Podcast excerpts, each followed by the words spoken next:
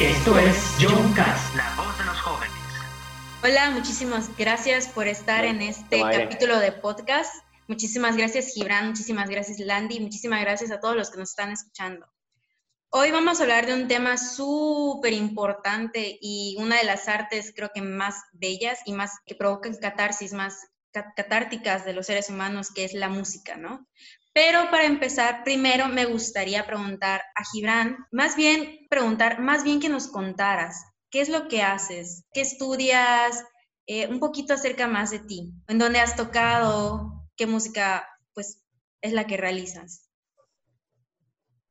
Vale, pues un saludo a todos los escuchas. Muchas gracias por la invitación, Ivana, y a todo el equipo de Identidad Estudiantil. Este, mi nombre es Gibran Manzano, como dices. Y pues nada, yo soy estudiante en la Facultad de Contaduría y Administración de Araguadi. Soy músico de medio tiempo, por así decirlo. Aunque profesional, pues no soy en realidad. Soy alguien que se ha enseñado de manera autodidacta y soy un músico independiente. Este, ahorita mismo estoy manejando un proyecto como solista, eh, creando mis propias canciones y viendo para producirlas por mí mismo. Estoy aprendiendo tanto producción como composición para llevarlas a un plano más pues no sé. Profesional. Mm, mejor, por así decirlo, más, más profesional, más presentable para poder pues presentar la obra como tal. Entonces, pues eso soy, soy músico independiente de la ciudad de Mérida. Este, he tocado en distintos lugares de aquí, en recintos de la ciudad, como sería pues el Colibrí, es un recinto del centro. También he tocado en el de Lorian, que es un bar. Bueno, antes estaba en Paseo de Montejo, ahorita me parece que está. Ajá, ahorita me parece que está al lado del Museo de la Música, un bonito, muy bonito lugar. Y también en el Perro Negro, que es una pizzería muy conocida de aquí de Mérida. Y pues en esos lugares me he presentado con una anterior banda que tenía, pero pues últimamente ya he estado enfocado más en que nada en crear y diseñar las canciones para mi proyecto y próximamente voy a que me van a ayudar a interpretarlas. Pero pues... Próximamente van a escuchar canciones en la radio hechas por Gibran, así que esténse atentos. Gracias, de hecho, joven. sí. Landy, hola, ¿cómo estás? ¿Cómo hola, te sientes? Bastante bien. ¿Qué nos, estar aquí con ustedes. ¿Qué nos puedes contar de ti, de, de, tu pasión por la música, de tu carrera? de la carrera de contaduría. Eh, soy estudiante de la carrera de contaduría, igual en la Facultad de Contaduría y Administración de la UADI. Eh, pues toco trompeta, ya no he estado tocando batería, igual la toco. En mi caso, pues yo me he enfocado un poquito más en el ámbito de dar clases. Actualmente me encuentro dando clases de trompeta, he dado clases de igual de batería. Participé en su momento igual en, en coros, participé en, con la Orquesta Sinfónica de Yucatán, presentando Carmina Burana dentro de su coro, pero eso ya tiene algunos años. Actualmente pues estoy más enfocada en lo que viene siendo clases tanto para niños como para adultos. O sea, ¿te gusta mucho lo que es enseñar, no? Sí, me, me apasiona. Te facilita. Es como que una de tus pasiones. O sea, tus pasiones son la música y enseñar y juntas perfectamente. Ajá, exactamente. Sí. Ok, ustedes pues que se desarrollan más en el ámbito musical, la verdad yo no, solo te toqué por un tiempo cuando estaba chica piano, pero fuera de eso, ¿no? Y estuve por un tiempo en el coro, ¿no? O sea, no tengo casi muchísimas bases de lo que es la música. Ustedes, eh, cuando crecían, ¿cómo les influyó la música? O sea, ¿Qué fue lo que les hizo decir, sabes qué, me apasiona y me gustaría dedicarme a esto en mi vida? Bueno, principalmente como tú dices, ¿no? Como que la música es una de esas artes que genera más en las personas. Y generalmente cuando descubres algo pues sumamente hermoso en alguna obra musical es cuando tú te decides en querer imitarlo o interpretarlo. Bueno, digamos que cuando era niño, cuando era joven, escuchaba mucho a Queen, escuchaba mucho a, a, lo que es bandas clásicas, porque a mi padre le gustaban también bandas clásicas como eran Los Hombres G, Anitos Verdes. Y entonces como que, que, bueno, mi padrastro en ese entonces, porque ya ahorita no tengo un padre, como tal. nunca tuve una figura paterna como tal. Pero digamos que la música que escuchaban, la música que escuchaban en mis cercanías, tanto mis familiares como muchas otras personas, pues me influyó porque, por ejemplo, también la música latina, la salsa, la cumbia, la que escuchaban en fiestas familiares, ah, en ese entonces como que para mí era molesto, pero después cuando le fui agarrando, por así decirlo, el gusto y como que ya entendía lo que era, pues el ritmo, melodía, armonía y todo lo que pues englobaba una obra sonora, pues exacto, y me ponía como que a apreciar más esas obras y decía, wow, esto es arte, o sea, esto está muy bien hecho, esto me parece bello. Y así... Entonces, pues por ejemplo, de que cuando decimos de que, ay, no me gusta, no me gusta el reggaetón o no me gusta, no sé, X género, es como, o sea, ¿por qué, ¿por qué piensan ustedes que eso pasa? A mi parecer, por ejemplo, a mí no me gusta lo que es la banda, pero pues tampoco voy a estar ahí como que discriminando a las personas que escuchan banda o cosas. Y, pero sí hay muchas a veces que veo fans así de rock que discriminan el reggaetón y todo eso, pero creo que tiene más que ver. El rock es cultura. Siento que tiene que ver más el qué tanto una persona acepta cosas que no son de su gusto. Realmente no me gusta el reggaetón actual, soy más de reggaetón viejito, porque sí puedo decir que me gusta, así. Pero, ajá, por ejemplo, en mi caso siento que no me gusta por los mensajes que da, o sea, siento que se vuelve un poquito vulgar, pero tampoco es como que vaya a estar tirando hate de la música y de quienes la escuchan, o sea, así como hay personas que probablemente no les guste la música que yo escucho, no veo el por qué ponerse a tirar odio entre personas sencillamente por tus gustos musicales. Estoy completamente de acuerdo con lo que dice Landy. De hecho, yo pienso mucho que tiene que ver el contexto de la escucha, porque por ejemplo, pues cuando piensas, no lo sé, imagínate que, bueno, a mí me gusta el metal, me gusta mucho el metal, me gusta mucho Pantera, me gusta mucho, pues, no sé, muchas bandas, me gusta mucho Megadeth. El caso es de que, digamos, que yo le mostrara Pantera a mi abuelita que está acostumbrada a escuchar puras canciones de, no sé, cumbia, ritmos latinos y toda esa onda.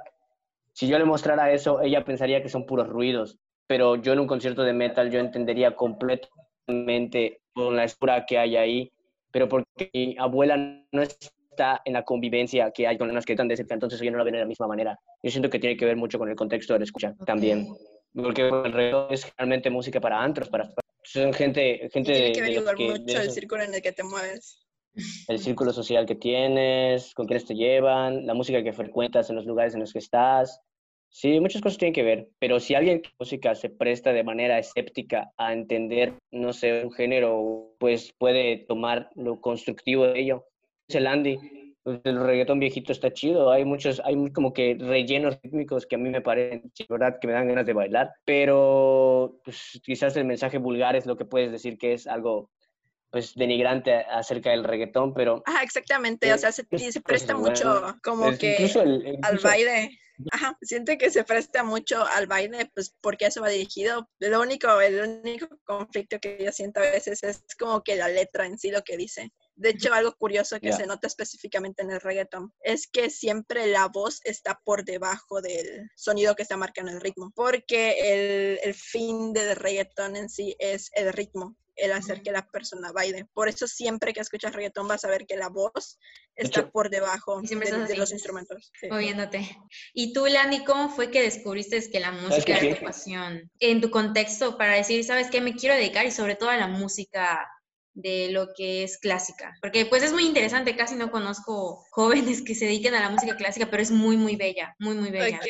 Pues es gracioso porque llegó de manera muy extraña. O sea, yo desde pequeña mi madre me metió siempre a un montón de clases, sean de deporte, sean de arte, o sea, todo. Y empecé, lo primero que empecé fue a cantar, de hecho.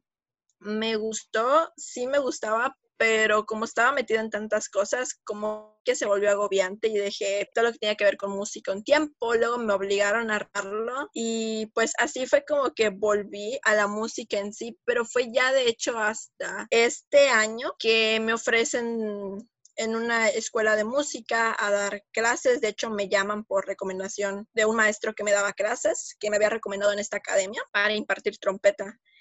Y la verdad sí me sentía un poco nerviosa, algo insegura, como dice Gibran. Sí, nuestras inseguridades a veces influyen bastante, pero me atreví, de hecho era un poco difícil al inicio, pero me di cuenta de que ciertamente como es algo que me gusta, es algo que me apasiona, siempre había algo que me impulsaba a seguir intentándolo, a aprender un poquito más, a preparar un poquito más para mis clases. Y como ya había dado clases, no precisamente de música, pero ya había dado clases, pues traté de basarme un poquito de eso y ya pues implementando la música y fue mucho más sencillo. Fue como que combinar, así como dijiste al inicio, dos pasiones que tenía y ver que sí podía sacarles provecho. Oye, Y a ti, Gibran, ¿cómo, o sea, cómo fue en tu casa así cuando les dijiste, o bueno, no sé, porque te ah, estabas comentando que quieres dedicarte más a esto, lo que es la producción, ¿no? O sea, ¿qué, ¿qué, te dijeron en casa cuando dijiste, sabes que me gusta la música, me quiero dedicar a ella? Bueno, pues primero que nada me tacharon de loco, ¿no? Porque bueno, pues en mi familia es más como que se ha seguido un proceso metódico en cuanto al estudio y al trabajo. Es de que estudias y te gradúas y consigues un trabajo relacionado a tu carrera y te mantienes trabajando ahí hasta que pues al final te vas a jubilar, ¿no? Pero pues yo no quería seguir esa metodología, yo quería como que romper con ese estigma y siempre buscaba como que ser, bueno, siempre de por sí he sido la oveja negra de la familia porque pues he tenido como que ideales distintos a lo que pues se tiene anarquista en la familia. quizás por así decirlo quizás ajá soy muy progresista igual y mi familia es muy conservadora entonces como que chocamos a veces, pero como dice Landy, esto es lo que me apasionaba a mí, escuchar música cuando iba a la escuela o, a algún lugar en el, en el, transcurso del viaje, era lo que me daba fuerzas para ir, si no, si no tenía audífonos para ponerme música de tener que salir de mi casa. Mm, y como eso es lo que me motivaba, me llenaba, pues, por así decirlo, el alma, yo quería completamente dedicarme a crear eso que le llena el alma a las demás personas. Quería hacer lo que mis ídolos hacían. Entonces, es lo que a mí me influyó. Siento que igual tiene que ver mucho lo que Gibran mencionaba hace un rato, que creo que es la música igual con la que crecemos, lo que poquito a poquito nos va, nos va impulsando. Por ejemplo, como él dijo, él empezó escuchando bandas que son muy icónicas, muy reconocidas, de que vendría siendo Queen, y siento que muchos como que ven a Queen y dicen, no, pues yo desearía ser pues como ellos, como los... Mercury. De, Oigan, tengo, una, tengo así como que... Tiene mucho que ver con qué música, por ejemplo, a mí me gusta mucho el rock, sí, irónicamente no crecí escuchándolo, pero con lo que sí crecí como él fue salsa, fue cumbia, y de ahí fue como que a lo que me tiró a para en el instrumento que era la trompeta. Y sí, con los amigos con los que tengo en orquesta, con los que he dado clases, con los que he tomado clases, sí te das cuenta que sí tiene un impacto muy grande el qué música escuchamos para ver como que cómo nos desarrollamos a futuro ya en el ámbito musical. Sí, yo creo que toda rama artística afecta mucho las influencias que tienes para el momento de crear tus obras o desempeñarte en un medio. Y sí, así que tienes mucha razón, Landy, la verdad. Pero, por ejemplo, nos topamos, bueno, muchas veces como que cuando eres niño, ahora sí, eh, sobre todo como que tienen este deseo por el arte, ¿no? Ya sea pintar o hacer música o teatro o actuar. Y creo que muchos niños se topan con eso de que, que te vas a morir de hambre este, si te dedicas al arte, o sea, si te dedicas a hacer música creo que, bueno, realmente admiro, por ejemplo, a ti, a Landy y Gibran, de que sí realmente pues están siguiendo sus sueños, ¿no? Porque hay muchísimas personas que, que, tienen esta vena artística, pero nunca la llegan a explotar porque pues se moldean a lo que es, ajá, por el miedo, por el, por el qué van a decir, o más bien por, porque el futuro es incierto. Creo que el, cuando se trata de arte, el futuro es muy incierto, en el sentido de que tienes que estar innovando, de que te, no sé, pero sí me he topado con que, por ejemplo, más creo que se da más en tu área, Landy, de que realmente los músicos que se dedican a clásica pues son personas a veces con mucho dinero, ¿no? O sea, como que hay ese estigma de que los que estudian música o se dedican a música tienen mucho dinero. Mucho dinero, sí, es creo que una de las mentiras más grandes que he hecho ahí. Sí, ajá, así como dices. Y, hay, una cierta contradicción, ¿no? Porque pues se han este, hecho estudios comprobando de que si el niño desde pequeño este, aprende un instrumento o aprende algo relacionado con la música o con las artes, cualquier tipo de arte, el niño pues más adelante desarrolla pues más habilidades que los que pues no estudian ese tipo de cosas. Y muchas veces es muy triste ver cómo realmente tienen estos sueños y ya sean los padres o los amigos o la sociedad en sí les dicen, sabes que no, te vas a morir. No te vas a morir de hambre. Sí, o sea, creo que es muy ¿Sabes qué, ¿Sabes qué pienso? ¿Sabes qué pienso, Ivana? ¿Sabes qué pienso, Ivana? Pienso que eso de que te vas a morir de hambre es un estigma tercermundista. Digo, en, en el tercer mundo, por así decirlo, la cultura no vale nada en términos utilitarios. Em, ¿Qué quiero decir con esto? De que pues no le damos un valor pues económico a la cultura, no la explotamos como deberíamos. Y digo, hay naciones que han tratado de utilizar la cultura como un medio de difusión de su propia nación. Me atrevo, bueno, voy a citar al K-pop. El K-Pop es una industria que se creó a partir de un hombre que viajó a los Estados Unidos y empezó a observar a los artistas americanos, como pueden ser Michael Jackson, Justin Bieber, gente que se ha desarrollado en el medio. Y esos, por así decirlo, artistas han seguido una fórmula, un patrón metodológico para desarrollar sus carreras, vincularlas al baile, ser pues atractivos físicamente, pero atractivos según su cultura. Entonces como que tienen esos fichajes y esta especie de fichaje es lo que desarrolla la parte de una, una empresa de marketing, una empresa de producción, todos se juntan en una super empresa que se ficha el artista y se dedican a desarrollarlo en el medio. Entonces ese güey que te digo, no recuerdo el nombre de ese hombre, pero si le hacen una película te vas a acordar de mí, si le hacen una película te vas a acordar de mí. Ese hombre agarró, robó la metodología americana, se la llevó a K-pop, se la llevó a Corea y les dijo, ¿sabes qué? Si siguen este patrón, podemos crear artistas que nos van a dar un nombre como nación. Y así fue como crearon a artistas como BTS, como EXO, que son artistas de K-pop que como que fusionan distintos géneros y también fusionan la danza en una obra. Pero esa onda que hicieron no es nada más que una herramienta internacionalmente ellos usan su cultura para, para darse a, a, conocer. Entonces su cultura vale mucho. Siento que México tiene el potencial gigante para explotarlo a ese punto, pero como somos tontos, no lo hacemos.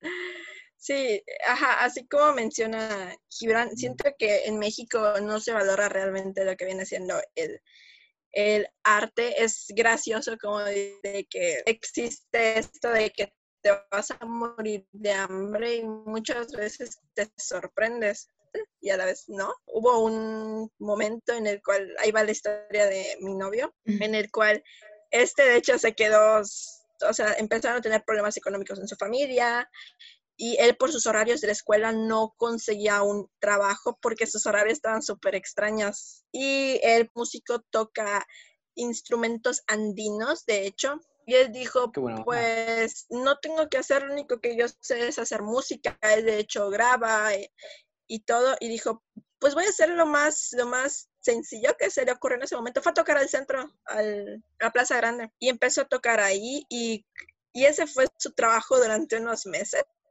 Y cuando se dio cuenta, en dos horas sacaba 300 pesos, nada más. En... Bastante bien. Y es de que dijo, nunca me imaginé que, como dicen, que la música de manera informal, al fin y al cabo, pues irónicamente sí lo ayudara en ese momento a librar un periodo de su vida en el cual pues económicamente no le estaba yendo muy bien en mi caso, igual, yo la verdad, yo empecé en la música, no porque dijera, me voy a dedicar a la música, no, porque si no, sí me hubiera sido como que una carrera relacionada.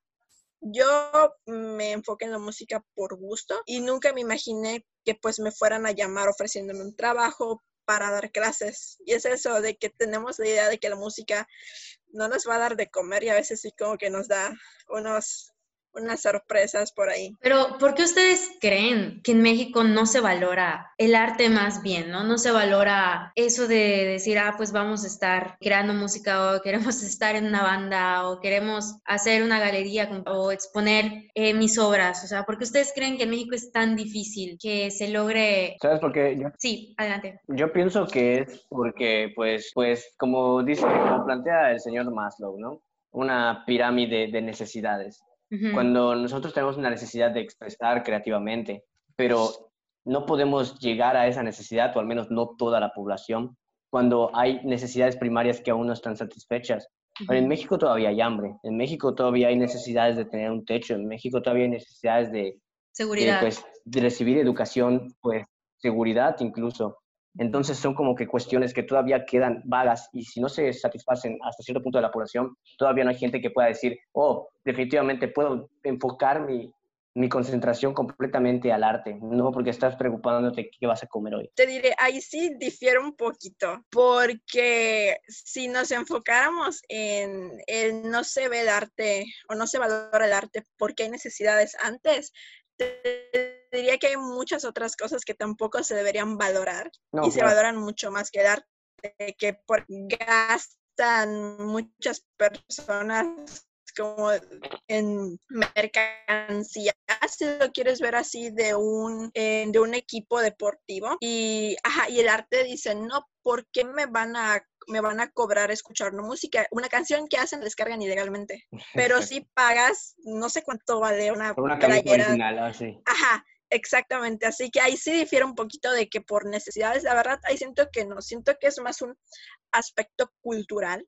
El hecho de que incluso en los medios de difusión, ciertas ramas, o no sé cómo decirlo, de, por ejemplo, de la música, tienen mayor impacto culturalmente en México que en otras. Por ejemplo, vas a un montón de personas en banda. Y no estoy diciendo, no estoy dando nada en contra de estos, de este tipo de música, sino que es la que más difusión realmente se les da. Así, por ejemplo, nos vamos aquí una música que se supone que es jarana y no vas a escuchar como tal a nadie escuchando jarana, en lo que viene siendo la música, en lo que es en teatros. La gente no quiere pagar un lo que vale un boleto en un teatro. ¿Por qué? Porque te dice muy caro. Pero si lo quieres ver por otro lado, si van, si vas y pagas lo que te pidan para escuchar a un cantante de reggaetón, y digo a veces sí cantante, porque es mucho, pero si lo pagan. ¿Por qué? Porque siento que es a lo que más difusión se le da. Que lo de las necesidades, no, yo siento que es algo mucho más cultural. Estoy de acuerdo contigo. Sí, es un poco de ambas cosas, ¿no? Como que eso de los aspectos culturales también afectan en el desarrollo de las personas y los limitan, ¿no? Los vuelven ignorantes, se vuelven ignorantes a sí mismos. Hace excesivamente tonto cuando uno de nuestros hijos nos dice, papá, quiero estudiar artes, encontrar trabajo. Y seamos francos, ¿qué estamos consumiendo ahorita? Videos, viendo películas, leyendo libros. ¿Y quiénes lo producen? Personas que se encargaron de estudiar eso, a lo cual muchos dijeron, te vas a morir de hambre. ¿Y qué es lo que pasa? Que desgraciadamente por lo mismo mucho a veces el talento, como es el mexicano, se termina yendo al extranjero. Curiosamente, hace unos días leí una nota, no sé si fue real o no, ahí sí lo ignoro, de que un dibujante, un diseñador, no sé cómo decirlo, de los que dibujaba uno de esos libros vaqueros, ahorita va a estar trabajando en, un cómic, creo, o en una película. De Loki, ¿no? Sí, lo vi. Ah, ándale, de Loki. Y, y, como dicen, y es eso, probablemente le dijeron, te vas a morir de hambre. Y ve como dicen, cómo de una u otra manera escaló. Quizás también tendría un poco que ver cómo las personas no valoran lo que es la mano de obra, ¿no? Quizás porque el arte, pues es, al fin y al cabo son tus horas, ¿no? Es tu conocimiento que puede ser que invertiste, no sé, mil pesitos en comprarte, la verdad estoy hablando de un micrófono y tu equipo y empiezas a grabar canciones y al fin y al cabo es tu mano de obra. Y puede ser que las personas igual como que no lo valoran, dicen, ay, pues sí, o ok, está bien, está haciendo esto, pero ah, ok, lo está haciendo por diversión. Quizás también es el mal uso que le hemos dado de que el arte o la música es solo un hobby. O sea, si quieres hacer algo, tómalo como un hobby, como algo... Puede serlo, puede serlo, puede serlo y puede que no. ¿Sabes? Puedes tomarlo como un pasatiempo o puedes tomarlo como algo completamente profesional. Y eso depende de las personas. No está mal tomarlo como un hobby y no está mal tomarlo como algo profesional. Siento que debes tener la libertad de elegir como el momento en el que eliges tu carrera. Ahí, sí. No, continúa hablando. Ah, ahí sí te puedo decir que tocaste un punto que sí me gustaría compartir, que es el hecho de que, en que dijiste, hay que, los que eligen algo como un hobby y los que eligen algo de manera profesional, es algo muy curioso, al menos voy a compartir una de mis experiencias, y es que muchas veces igual empieza a existir la rivalidad y siento que hasta cierto punto el desprecio contra una persona que no se va al ámbito profesional en la música. Eh, ¿A qué me refiero? Por ejemplo, me ha tocado con amigos que son músicos, que siento que en este caso, por ejemplo, yo estoy estudiando una carrera independiente totalmente. Ellos están estudiando una carrera enfocada a la música. Pero, por ejemplo, cuando nos toca tocar vaya juntos al fin y al cabo. Llegan, sí, irónicamente sí, llegan a, verte feo, a hablarte feo, así como que no, es que yo practico tantas horas diarias, no entiendo por qué tú no practicas tantas horas diarias, es que no puedo creer que toques un instrumento y no te lo tomes en serio.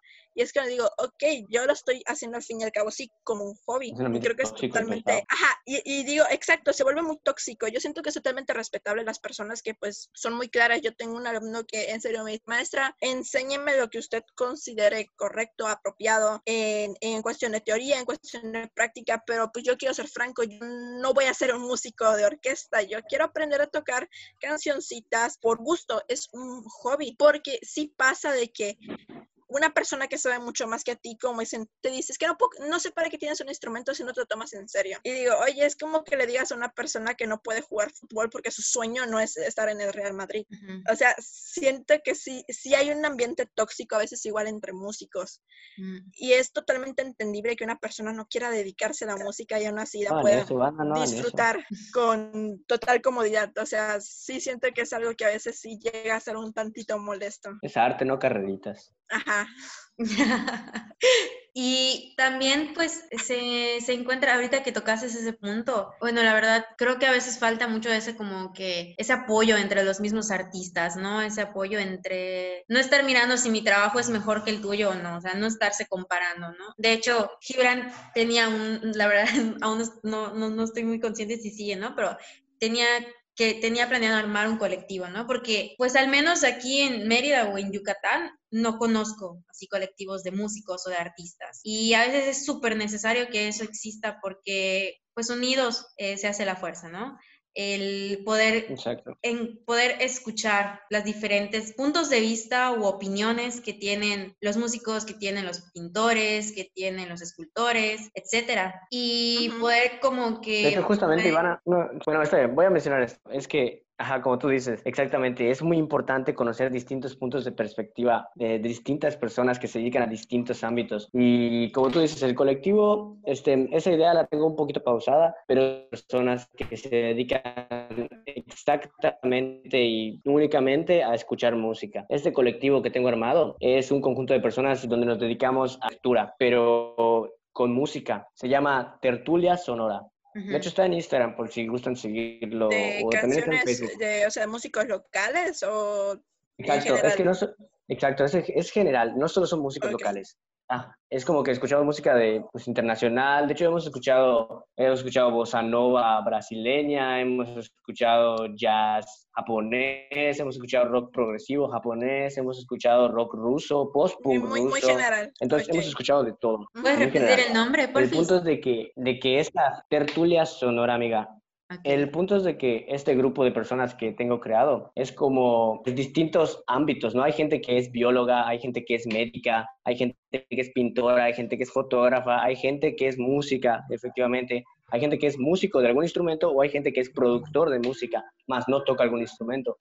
Entonces son gente de distintos ámbitos, pero lo, lo interesante aquí es que todos nos prestamos a escuchar canciones, las mismas canciones al mismo tiempo y todos damos nuestra opinión general desde distintas perspectivas y es muy interesante ver cómo distintas personas pueden percibir distintas cosas y cuando alguien no sabe de música, cómo le es que le puede llegar una canción. Entonces ese, ese grupo es muy interesante y le tengo mucha estima porque lo he creado meramente para eso, para la difusión musical y la difusión de la escucha atenta. Muchas y, gracias. Pues nada, si están cualquier persona... Que lo sigan, que lo sigan. Persona que por la invitación. Exacto, cualquier persona que esté interesada en ingresar incluso puede, puede, exacto, incluso pueden ingresar ustedes, o sea, es simplemente que entren ahí y pueden mandar su solicitud para ingresar. Sería cool tenerlos por ahí. Muchísimas gracias por la invitación. Ahora, hablando un poquito más, redirigiendo como que... No, no, no, no te preocupes, está súper bien. Hablando un poquito más acerca de, de ustedes, ¿no? De su experiencia. ¿Ustedes consideran que es un mito eso de que, o ustedes qué consideran que es más importante, digamos? No sé si esas son las palabras correctas, pero si es una disciplina o es un talento, ¿no? Porque a veces como que escuchamos eso, no, es que realmente naces con ello. Y creo que a muchos les desmotiva eso de que empiezan y no suenan como Mozart o no suenan como Beethoven o no suenan, no sé, como Michael Jackson o como Jones, ¿no? Los asiáticos, claro que sí. ¿Ustedes cómo han lidiado sobre todo en ese, en ese aspecto? Porque... Hay por lo menos 10 mil millones de niños asiáticos mejores que tú. o sea, me imagino que yo sí pasaba por eso cuando practicaba piano, de que era estresante no tocar la misma canción 20 mil horas y sentir que todavía no te salía, ¿no? Entonces... Es, es, es, horrible, ¿no? Pero ustedes cómo han lidiado con ese aspecto, cómo han lidiado de, de, que les llegan a decir, no es que llegas a creer que con eso naces y cómo han aprendido de que, pues considero que tiene un poquito más que ver con disciplina, porque puedes tener el talento, pero si no tienes la disciplina. Tengo mucho que decir al respecto, pero si quieres empieza tú, Landy. Ok, sí, llego a tener un chorro para decir. Eh, curiosamente, en mi caso, así como ya mencionamos, es cuestión de muchas perspectivas. En mi caso, tocando dos instrumentos totalmente diferentes que viene siendo trompeta y batería, me tocó, me tocó, ajá, exactamente nada que ver, me tocó encontrarme con compañeros muy diferentes. Yo, por ejemplo, inicié tocando batería y me, o sea, la primera vez que yo ingresé a tocar, pues ya en un conjunto, con un grupo de personas, yo cuando vi que iba a estar con otros bateristas dije, no, pues qué qué chido. O sea, yo la verdad sabía que todavía tenía mucho que me acerqué. Era uno de mi edad, pero yo sabía que llevaba años tocando, o sea, él tocaba desde chiquito. Y dije, no, pues qué chido, puedo aprender mucho de él. Y fue muy triste, la verdad. Y sí, así como dices, siento que cosas que sí te pegan. En mi caso fue encontrarme con este chavo y yo bien, puedo decir, no sé, inocente o no sé, le dije, no, pues qué chido que pues vamos a tocar juntos y todo. Y este chavo me dijo, no, es que yo me voy a encargar de sacarte de aquí. No sé por qué crees que tan siquiera puedes estar aquí. O sea, el chavo súper agresivo, súper em, dominante, como que en su área, no sé, como que muy amenazante. Y durante todo este tiempo que estuve de uno de sus amigos, o sea, sentía que era así, que era muy de que, pues yo la verdad llevaba mucho menor tiempo del que llevaban ellos tocando, pero sí me entristeció bastante que personas de las cuales pude aprender mucho y que siento que tal vez en algunas cosas sí, tal vez yo les hubiese podido aportar, era muy de que sentía que eran muy ariscos entre ellos. O sea, de que eran amigos, de que se llevaban, de que tocaban juntos, pero cuando no te dabas cuenta, o sea, cuando ya los empezabas a ver solos, como que se empezaban a poner piedritas entre ellos. Y la verdad sí fue algo muy triste porque dije, me desanimó bastante y pues yo me veía, veía cómo yo tocaba, veía cómo tocaban ellos. Ellos obviamente llevan mucho más tiempo que yo. Una muchacha venía de una familia de pues músicos, desde chiquita pues ella estuvo en este ámbito y pues sí llega a desanimarte y es cuando te pones entre disciplina, talento. En mi caso me pongo ya a pensar ahorita y digo, tal vez con mayor disciplina por mi parte hubiese podido mejorar muchísimo en este instrumento, pero pues sí fue bastante lo que me desanimó. Sí, era, era, llegó a ser la verdad sofocante y muy estresante el estar ahí y el ver cómo te tiran puros comentarios negativos y sí fue algo muy estresante. Eh. Ya, sí, ya pues me cambié de instrumento al final, empecé a tocar trompeta con un hábito totalmente diferente. O sea, me llevé... Ajá, me encontré con personas súper buena onda, súper lindas, me enseñaron bastante y fue muy diferente, porque ahí sí fue como que igual me topé con personas que llevaban más tiempo que yo tocando, pero que sí te querían ayudar, que te decían, no, es que sí, hay personas que efectivamente nacen con muchísimo talento, que pues tienen ciertas herramientas igual y apoyos que los ayudan a explotarlo mucho más, pero tú con disciplina puedes conseguirlo. Así que siento que sí, es una combinación tanto de algunas personas que tienen muchísimo talento, pero igual sin disciplina no consigues explotar darte al máximo. Pero igual siento que un tercer factor sí es el ámbito y la situación con las personas con las que al fin y al cabo te terminas desarrollando en este ambiente. ¿Qué tanto, apoyo tienes, de, ¿Qué tanto apoyo tienes de tu familia? ¿Qué tanto apoyo tienes de tus compañeros, de tus maestros?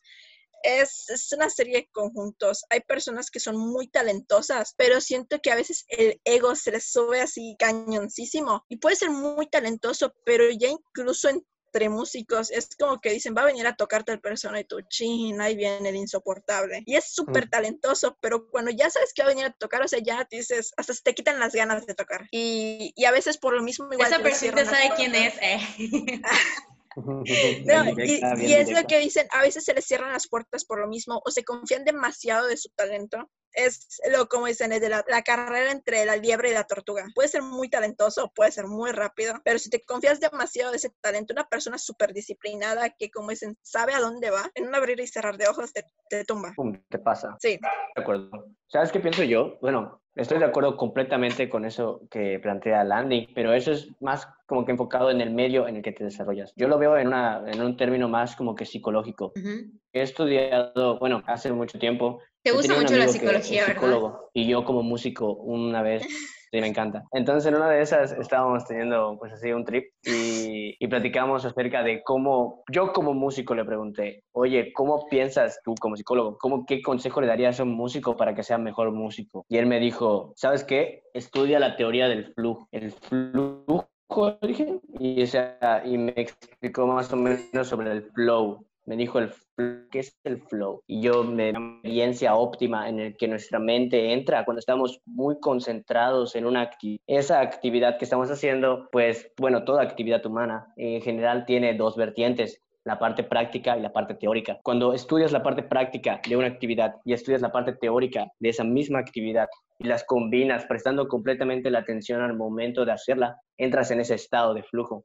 Y ese estado de flujo es lo que te permite, pues, digamos, ser muy bueno en lo que estás haciendo. Y cada vez que entres ahí, pues, estás mejorando, porque cada vez que estés ahí, estás teniendo una experiencia óptima, óptima, óptima, óptima, óptima que, que te permite mejorar. Entonces necesitas practicar y estudiar la teoría. Lo veo y lo pienso en distintas actividades humanas, ¿no? Porque, pues, me gusta decir que muchas actividades también son un arte, como puede ser el hecho de ser médico cirujano. Cuando ves a un médico cirujano operando y está en la sala y le están pasando los bisturís y él no se puede preguntar, ¿sabes? Nada más dice, enfermera, bisturí y le pasan el bisturí y él está completamente concentrado. El sujeto del, del, lugar en el que está operando, que le tienen que limpiar hasta el sudor porque él no puede prestarse para limpiarse el sudor porque está muy concentrado en lo que está haciendo. Y él va a salir de, de, la, de la sala de operaciones y podrán haber pasado cinco horas, pero él va a decir que sintió como que serán 20 minutos. A mí me pasa cuando toco algún solo de guitarra, entro en ese estado de flujo en el que pues dejo de sentir el tiempo, de verdad, entonces siento que estoy volando. A mi hermano le pasa, él hace danza, danza contemporánea y se suelta totalmente y, y a mí esa experiencia de, de lo que causa el estado de flujo es lo que yo pienso que es lo que puede ayudar a muchos músicos a mejorar. O no solo músicos, a cualquier actividad que te dediques en realidad. Si eres artista, de hecho, a mi novia le ayudé un poco con eso cuando le expliqué esto y ella le empezó a implementar en su maquillaje y ¡pum! En un abrir y cerrar de ojos volvió su maquillaje una especie de, de, manera abstracta para expresar sus ideas y se maquilla para expresar cosas o lo vuelve de manera conceptual básicamente implementó el flujo en el maquillaje y a mí se me hizo increíble. Ahora, última pregunta, así súper importante, ¿no? ¿Qué consejo le darían a los jóvenes que desean hacer de la música su profesión? Vamos contigo, Landy, porque creo que tienes una perspectiva. Pues, para los músicos que quieren hacer, no sé, de la música clásica su profesión. ¿Qué consejo le darían a los jóvenes que desean hacer de la música su profesión? Ok, pues es que realmente lo analicen muy bien, que es que esto sea tu, tu profesión realmente. El qué tantas son tu, a qué realmente te quieres enfocar, cómo quieres trabajarlo, cómo te ves realmente en el futuro y que pues a veces ciertamente lo que queremos a primera instancia no es lo más sencillo factible. ¿A qué voy? A que muchas personas o muchos jóvenes, uno, lo que quieren estudiar a veces incluso no está en México, eh, tengo un compañero que quiere estudiar jazz, es un saxofonista increíble, quiere estudiar jazz, pero en México, como luego te enfocas a jazz, pero realmente él no es lo que quiere. Y pues, ¿qué es lo que pasa? Realmente en México no hay. ¿Qué hace? Eh, me pongo a estudiar en línea o busco la manera de salir de México, pero ciertamente son etapas que tienes que ir, como dicen, pasito a pasito. Y a veces es un poco difícil. Por otro lado, eh, mi papá no me apoya. Mi papá me dice que no quiere nada de música. Aquí va eh, la historia de una persona que conozco de manera relativamente cercana. Es un productor de música, se llama Alberto Palomo. Eh, tuve el placer de conocerlo y de estar en alguna de sus en grabaciones. Es, de hecho, es ingeniero, mm, pero él, ajá, no, no, no era ingeniero en audio, no sé si en ingeniería de mecatrónica, algo así, no me acuerdo realmente. Sí, ¿Por qué? Porque él decía, papá, yo quiero ser, yo quiero estudiar música y su papá le dijo, mira, haz una cosa, estudiate una ingeniería, la que quieras, me entregas un título y estudias lo que te plazca. Pero antes de que no me entregues tu título de una carrera segura, tajante, pero era el sueño tan grande de este señor que ese señor dice, no, pues sabes que se puso a estudiar ingeniería, terminó y se puso ya a producir. Eh, hace poco, de hecho, en que lo conocí, ya se fue a Francia, él sigue estudiando, él se la pasa viajando, grabando, en graba para cortometrajes, graba para películas. De hecho, sé que grabó unos discos para Syntec, participó en el festival de jazz que hubo hace poquito. Estuvo muy bueno en, en Mérida, sí, estuvo buenísimo. Pero es eso, de que a veces, si bien el sueño de una persona es estudiar música, no es tan sencillo como solo decir, solo quiero estudiarlo. Hay personas a las cuales tu familia te va a decir, sí, hijo, yo te apoyo, estudia música, tú puedes. Hay quienes realmente te van a decir, no, yo no te apoyo. Y ahí sí es como dicen, ¿qué tanto es tu deseo, qué tanta es tu pasión para hacer un plan, si lo quieres ver así, ahí con base a tus posibilidades y alcanzar ese sueño? Así que es realmente ver en qué situación estás, analizarlos, si tienes, como dicen, pase abierto, adelante, si no, hacer un plan que te permita pues llegar a ese sitio. Eh, cada quien lo consigue realmente a su manera, pero si es lo que tú quieres, con un buen plan, con paciencia y dedicación, sí, como dicen, tengo de primera, conozco personas que de primera mano lo han conseguido. Así que es muchas ganas y mucha pasión. Yo, yo, yo estoy completamente de acuerdo con lo que dice Landy. De hecho, muy admirable tu manera de expresarlo. Y pues sí, efectivamente, si tú te quieres dedicar a la música, yo lo que te diría es que exactamente trata de diseñarte un plan que, bueno, fíjate en tu panorama y en tu panorama vas a tener tanto limitaciones como ventajas, como atributos, de todo. Trata de identificar todo eso y si de verdad es lo que te apasiona, tú mismo verás las ganas para diseñar tu plan y dedicarte a lo que te apasiona. Pero si no sientes esa pasión, pues puedes tomarlo como un hobby. Y si eventualmente sientes que es tu pasión, pues adelante. Eh, el tiempo sigue corriendo, pero pues tú tienes una vida por delante, tienes muchas cosas por hacer, pero trata de enfocar tus prioridades. Yo es lo que diría. Muchísimas gracias a los dos, Landy y Gibran, por haber asistido a este capítulo, por haber aceptado participar, por haber creído en este podcast. Les invito también a la audiencia a seguir atentos a los siguientes capítulos que se van a transmitir y sobre todo a si tienen alguna pregunta, alguna duda, dejárselas en los comentarios para que nuestros ponentes del día de hoy pues puedan responderlas más adelante. Y otra vez les agradezco muchísimo su participación y su atención. Y recuerden que este podcast pues es promocionado por Identidades Gracias por la invitación. Bye.